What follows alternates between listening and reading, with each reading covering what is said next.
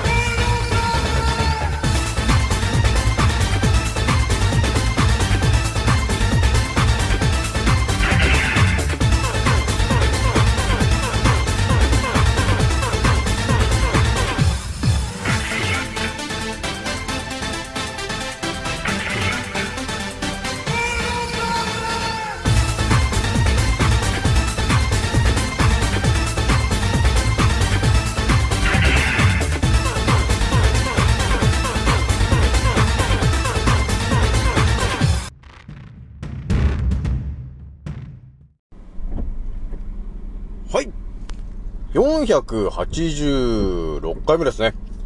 賢者の戦闘プログラム第382弾。始めさせていただきます。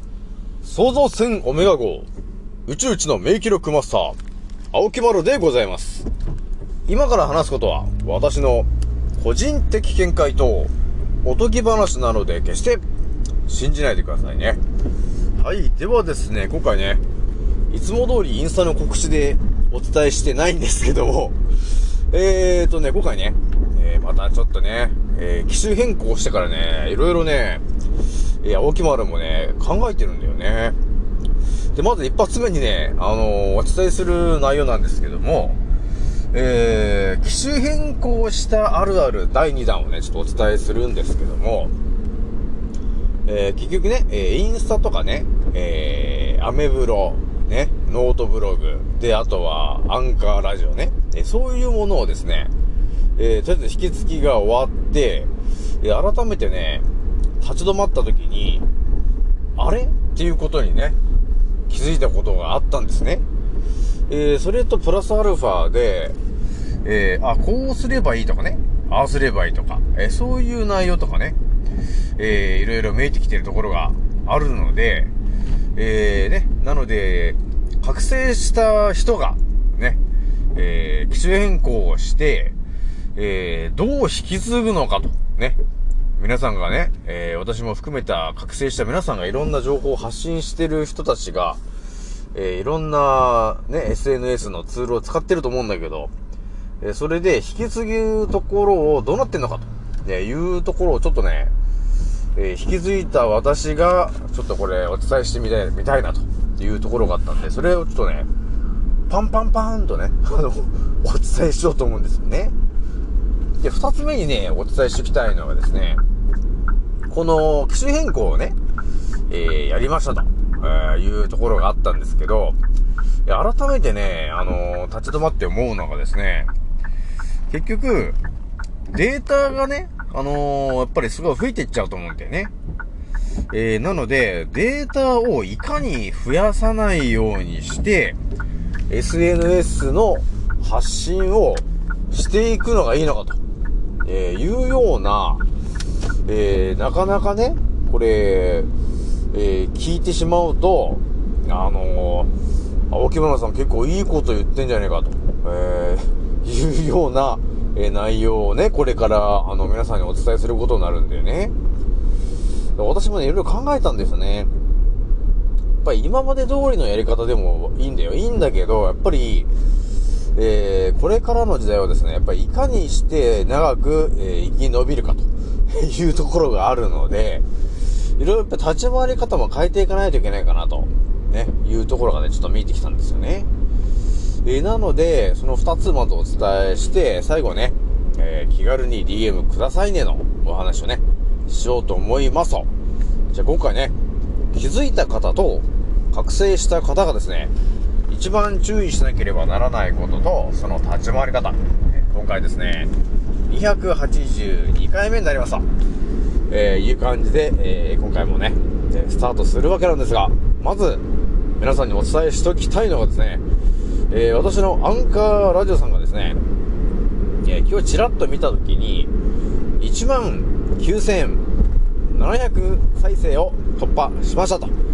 えーいう感じで、えーじわじわと2万再生に、え近づいている、え伝説のラジオ、えー青木丸のラジオになってるんですけども、ひとまずね、いろんな人が、え聞いてくれてるなと。いうところがね、あるんだよね。で、まあ私のチャンネルね、ちょっと聞いてもらえるとわかると思うんですけど、えーただのラジオチャンネルじゃないんだよね。ね、これはもう聞いてる皆さんが、もう一番よくわかってると思うんですけども、えー、だからその結果、ね、青木丸のアンカーラジオはなぜか、総再生回数が、えー現在、1万9700再生を突破しているという、えーアンカーラジオのチャンネルになります。と、えーいうことになるんだよね。なので、やっぱり何かしらね、やっぱね、何かしらあるのかなと、えーいうところがね、あるんですよね。じゃあね、またこれ押しちゃうから、えー一発目からね、えーお伝えしていくんですけども、そうですね、あのーひとまず、あのね、スマホの機種変更が終わったわけなんですけど、えーここで皆さんに伝えときたいのが、まあ私もね、やっぱり2、3年ぶりにね、機種変更とかやったんで、えーそこでちょっとね、機種変更するまでに、いろいろね、あったわけなんですよ。どうなのかなーってね。えーそれがですね、まず、えーインスタグラムね。インスタグラムを、ね、新しいスマホに、えー切り替えるのに、どうやればいいんだろうみたいな。ね、皆さん。どうやればこれインスタ、ね、切り替えれるのかなってありますよね。そして覚醒してるあるあるで言ったら、あのデータ量がすごいじゃん。ね。写真とかね、毎回、いろいろ、いろいろ10枚まであれ貼り付けられるんで、えそうやった、そう考えたときに、すごい量が、ね、インあの、インスタグラムだけでもやっぱり発生するじゃないですか。で、それをね、引き継ぐのに、どうすんだと、ね、いう話があるじゃない。だからこれもみんなね、多分、引き、あの、機種変更するときに、どうなんだろうなーって悩むけど、機種変更しなかったら別にそこまで悩む問題じゃないんだよね。で、私がまあたまたまね、機種変更したので、えちょっとこれお伝えするんですけど、インスタグラムっつうのはですね、えー、基本はもう、新しいね、えースマホで、えー、ログインすることができれば、勝手に全部がもう引き継ぎが終わってるというやつなんだよね。だからやっぱり大事になってくるのは、あの、ID とパスワード、ね、皆さんありますよね。えー私で言ったら、えー ID が一応煉獄オメガっていう名前にしてるんですけど、で、それとパスワード。えそれとあとは、えーよく使ってそこに当てはめてるメールね。その3つが、えーちゃんと分かってれば、もう何事もね、何も問題なく、あのー引き継ぎができるんですよね。だからその3つをただどっかに書き換えておくとか覚えておくことが、えー大事だよと、えいうことになります。で、一応あれかな私はもうあの、基本アンドロイドしか使ってないから、アンドロイドからアンドロイドに移動してるんで、だからそれだとね、ただその、全体的にこのね、Google 的なやつで、えーアプリとかは一気に、あの、移動できちゃうんですよね。引き継ぎができちゃうから、あとは、そのね、使ってる、えー SNS があると思うんですけど、えーそれらに、えー一個ずつパスワードと ID とね、えーそういうものを打ち込んでいって、えー入っていくと、えいう感じのやり方になるんですよね。で、ひとまずインスタグラムは、えーとりあえず ID とパスワードと、えーとりあえずメール、えーそこが分かってれば、問題なく、ね、新しいスマホでログインすればいいだけなんですよ、ということになるんですよね。えだから、前のスマホからデータを持ってくるとか、そういうこと別にしなくても大丈夫なんだよね、ということがありますと。じゃあ、二つ目がね、そうだね、何言っちゃうかな。えー、ノートブログ、ね、皆さんの中にも多分ね、ノートブログやってる人いると思うんですけど、ノートブログも、えーなんだかんだ、パスワードと、えー ID とメール、それが分かってれば、えーやっぱりね、その新しいスマホでログインするだけで、えーデータが、あの、引き継げることになるんですよね。えーなので、えー別にそそこまで困ることはないと いうことになります。よくなんかこう、引き継ぎをするとね、あの、今までのデータが全部消え消えちゃうんじゃないかっていう気がするんですけど、え今んとこね、えインスタとノートブログは、えーパスワードと ID、えーその辺が分かってると、引き継げるよということになってるからね。で、次がですね、えーアンカーラジオ。これね、私もね、ちょっと警戒してたんですけど、一応ね、過去にね、ちょっとね、一応聞いといたんですよね。あのー、機種変更するときに、えー、どう、あのー、データとかって消えちゃうんですかね？っていうのを、こう、サポートセンターとかに聞いたら、あのー、パスワードとね、え ID、あとメール、えその辺の3つだけ、あの、わかるようにしといてもらえれば、新しいね、えスマホのところで、アンカーをインストールしてもらって、で、そこで、えログインしてもらえれば、えすべてのデータが引き継げるから、えー問題ないですよ、と、えーいうことを言われたんですよね。えだから、あ、そうなんだと思って、とりあえずね、今新しいスマホにチェンジして、で、そこにね、あのアプリとか全部バーっとこう、引き継げる、まあ、データが、アプリを落とし込めるから、で、それでアンカーを開いて、自分の ID とね、えーパスワードとそのメール、えその辺を、えー打ち込むと。そうすると、やったと復活っていうことになるわけよ。で、そうすると、ね、今までのね、ラジオで発信して撮ってるやつも全部ちゃんと残ってるから、あ、すごいなと、えいうことになってるんです。だから前のスマホからデータを持ってこなくても、もう ID とパスワードとそのメールが分かってれば、えー、ログインするだけでそこにデータが全て来ちゃうということになってるから、これは便利だなと、えーいうことがあったんですよね。で、あとはね、あの、結構マニアックな話で、え私がね、え発信している、あの伝説のね、テレグラムですよ。ね。そのテレグラムなんですけど、それなんて引き継ぐなんだって、あんまり情報が出てないから、ちょっとお伝えするんですけど、テレグラムをね、えー基本、えー電話番号、ね、自分のその携帯の番号、それで登録するやつなんで、自分の携帯の番号と、えーあとは一応その ID みたいな、ね、その辺がまあ分かってるだけで、えー入れちゃうよと。だから要するにログインするってことね。だから私がやったので見ると、多分あれかな、えー電話番号を打ち込みますと。で、そうすると、その、自分の電話番号のそのね、S、SMS のところにこうメールが飛んでくるんですよね。で、打ち込んだりするんですけど、でもね、大体電話番号だけ打ち込んで、打ち込むだけでほぼ、あの自分のテレグラムが見つかったね。えーだから結構簡単だったんですよね。思ってるよりもね。なんか難しいのかなと思ったけど、別にただ、ね、自分の携帯番号でログインすればいいぐらいで、で、あとはね、えー私が発信してた動画の内内容とかも、ちゃんと引き継いで、ね、あの、出てきてくれるから、非常にこれは簡単だなと。ね、だから前の携帯からデータを移す必要もないな、これやと。いうことになってるわけ。だからテレグラムも、あの、思ってるよりも全然簡単ですから、もう。番号を打ち込むだけだからね、自分の。で、あとは、アメブロ？アメブロもまあやってたりするんですけど、まあ、これも、あの、いつものね、ID とパスワードと、あとメール、えその辺が分かってれば、ただログインすればいいだけなんで、えー、OK なんですよね。ちゃんとデータも引き継いでくるわけ。で、あとは何かな？あと何かあるとしたら、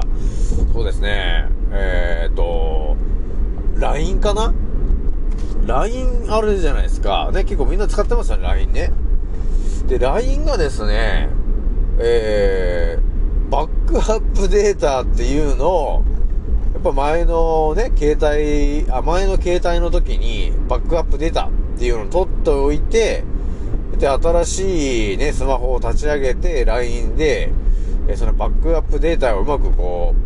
う、え復元させるっていうんですかね、そういうそのやり方があるんだよね。メッセージを復元するっていうやりやり方があるので、LINE のやつは、ちょっと、ね、LINE の引き継ぎ方っていうところをちょっと、あれかなえー、見てもらってやった方が間違いないかなと、えいうところがあったね。だから、引き継ぎでやっぱ一番注意したいのは、やっぱあれかな ?LINE かな？どっちかっていうと。そこが一番なんか、ね、ただ、ただ単純にこのね、ログインするだけとかじゃないんで、ちょっとめんどくさいかなというところがあったかな。じゃあちょっとね、一発目は、この辺の話にしといて、まあだからとりあえず覚醒してる人、ね、いろんなそのインスタだとかね、アンカーラジオだ、ノートブログだっていろいろね、SNS のツールで、え発信してると思うんですけど、基本的にはね、え ID とパスワードとそのメール、ね、登録してるやつが分かってれば、スムーズに機種変をできるんで、どっかにやっぱり書いておくっていうのが大事かなね。いうことになります。で、ちょっと二つ目の話に行くんですけど、で、私がね、今回ね、あの、機種変更したことによって、まあいろいろね、考えたんですよ。それ何について考えたかというと、結局、青木丸が陥ったことっていうのがですね、えー、スマホのね、えホーム画面が、もうなんかファイルだらけ、ね。もう2、2 30ページになっちゃってて、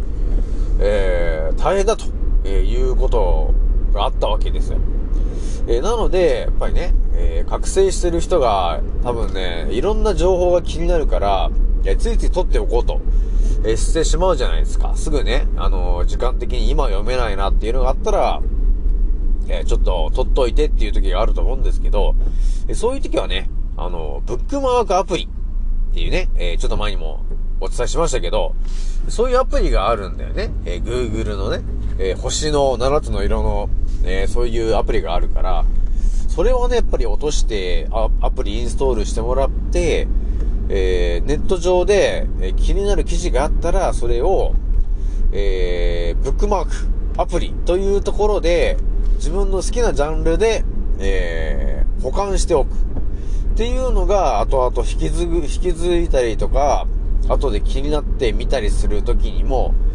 とても楽なんですよね、というところがあるので、それが結構皆さんにお伝えしておきたいな、と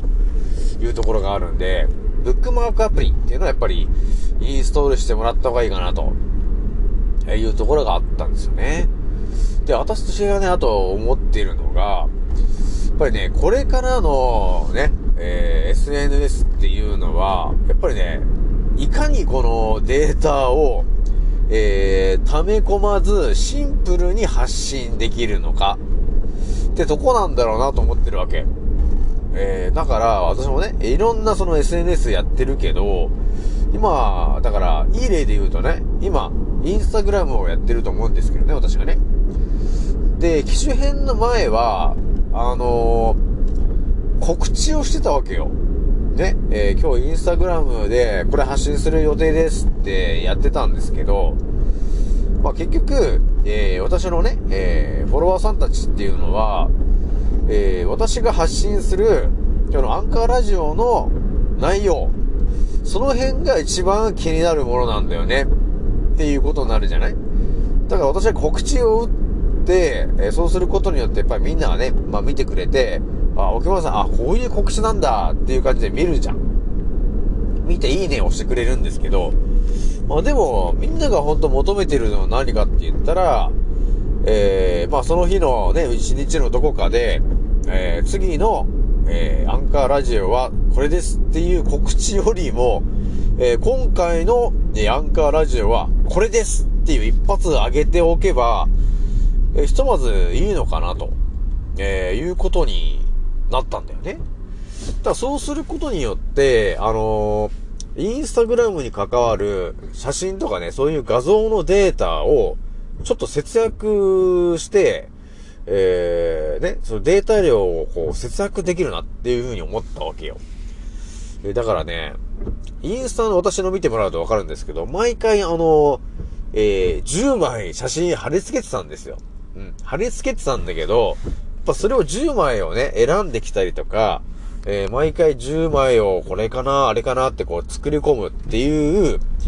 その時間もちょっとなんか、ちょっともったいないかなっていう気がしてきたんですよね。だから究極を言ってしまうと、あの、まず一発目のところでね、えタイトルみたいな感じがあるじゃない。えー何回目のタイトルがこれでこういう内容を発信しますっていう、まず一発目の、ね、本の表紙があるわけよ。で、あとはもう一発なんかおすすめとか伝えたいことを2枚目でお伝えするっていいかなっていう感じがあったんだよね。えーだから基本2枚でいいかなと思ったんですよ。写真がね。そう、本当は10枚使えるんだけど、やっぱり毎回10枚上げてると、あの、インスタに関わるそのデータとかね、そういうものが結構な、あのデータ量になってくるんで、ほんと最低限で、えー、2枚、その辺でちょっと発信していこうかなと。いうところがね、あったんですよ。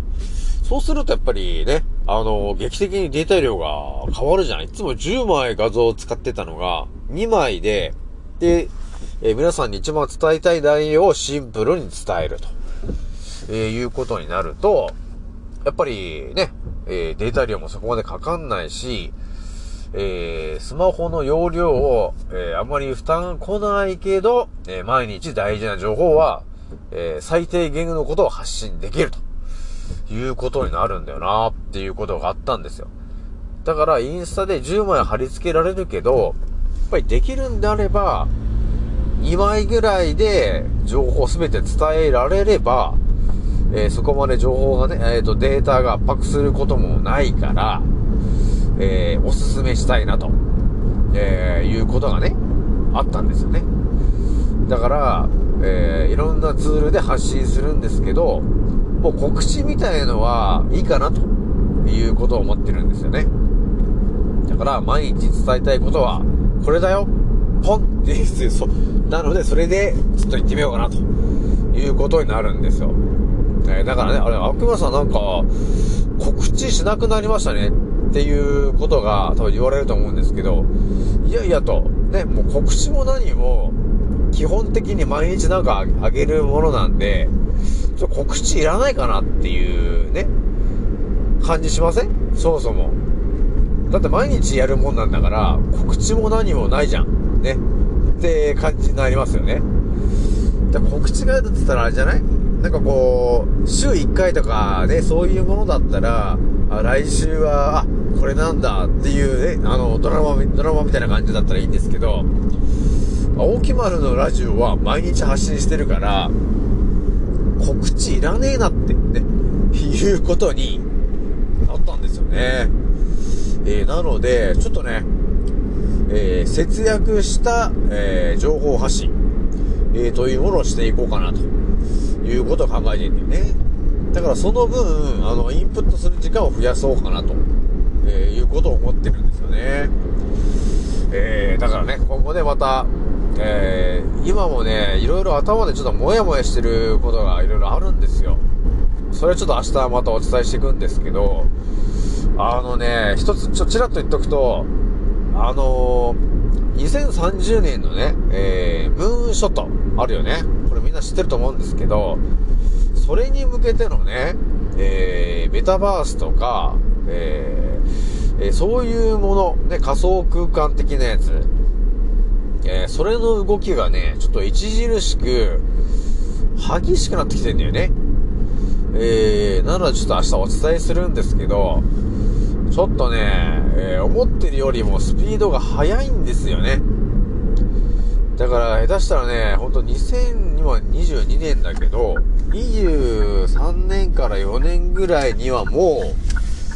う、えー3分の1ぐらいの人たちが、もう下手したらメタバースの世界でやっぱり、えー一日の中で、もうそのメタバースの中に入らないといけないみたいな、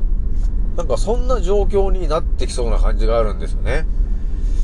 えー、なので、ちょっと危険なんだよなーってことなんですよ。だ結局だからね、メタバースになったらっていろいろあるじゃない。あるんですけど、それがね、だいぶリアルに進められてきてるわけよ。で、これが、サル痘とかね、えー、そういうものが、また多分下手したら7月だね、えー、流行らせられると思うんだけど、えー、そうなった時に、多分ね、また一気にいっちゃうと思うんだよ。えー、なので、ちょっと、また明日お話しするけど、警戒しとこうぜと、えいうところがあるからね、皆さんね。じゃあ今回ね、これぐらいにしといて、えー、最後ね、気軽に DM くださいねの、えー、お話をしようと思いますじゃあひとまずね、今、結構いろんな方が DM が来てるんですけども、えー、もうちょっとしたらね、じわじわお伝えしていく、おお返ししていくので、えー、気軽に DM しといてくださいということになりますからね。じゃあね、今回これぐらいにしておきます。次のせいでまたお会いしましょう。またねー。もうそろ大空の彼方曇り空がはけてく時計は午後5時回ってるそれでも遅くはないんだ目を閉じて考えるふりはもうやめにして誓ったんだ今の俺とどこまでも行ける。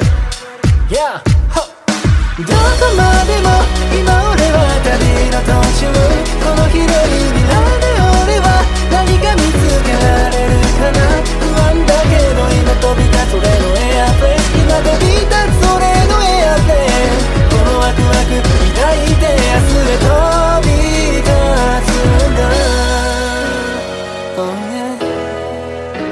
いざ着陸させる俺はまるでパイロット Yeah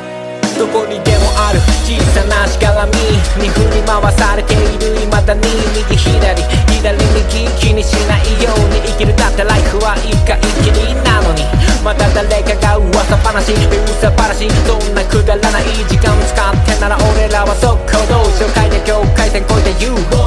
あげる行動さながらジャンボジェット目的地は世界の観光名所ミスト匠11のフォーメーションで全国の